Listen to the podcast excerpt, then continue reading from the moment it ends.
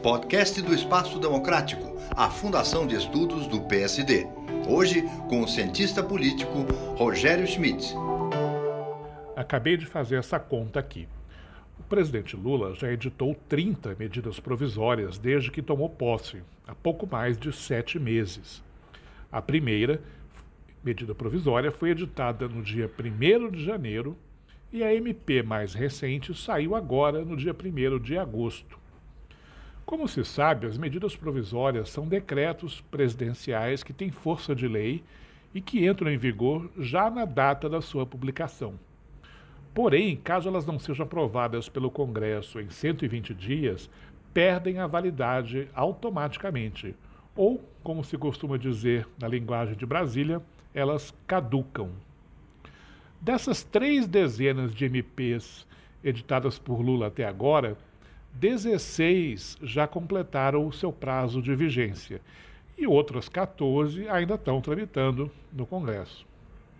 Um primeiro olhar sobre o que tem acontecido com as MPs de Lula sugere que o Palácio do Planalto está batendo cabeça.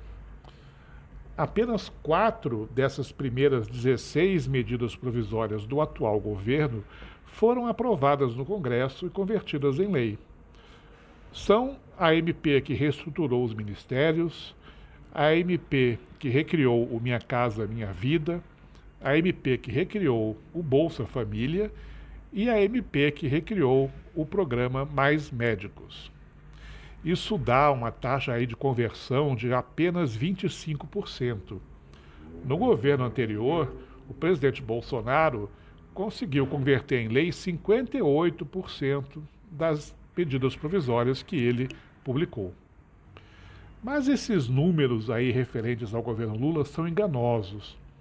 Das 12 MPs que caducaram, duas delas tiveram seus textos aproveitados na redação final de duas MPs que foram aprovadas. Além disso, outras mais duas MPs que caducaram foram reenviadas ao Congresso na forma de projetos de lei em regime de urgência. Um deles já foi até convertido em lei, e o segundo já passou na Câmara e falta ser votado no Senado.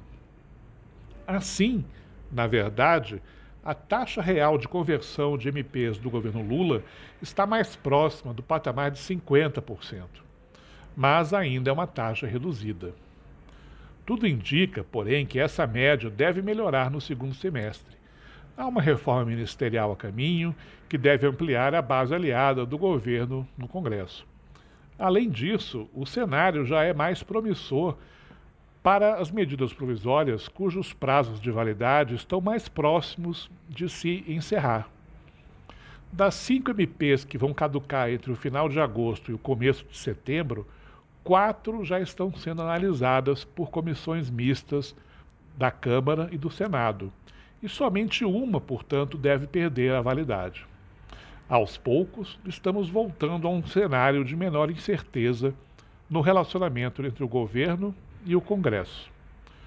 Rogério Schmidt para o Espaço Democrático do PSD.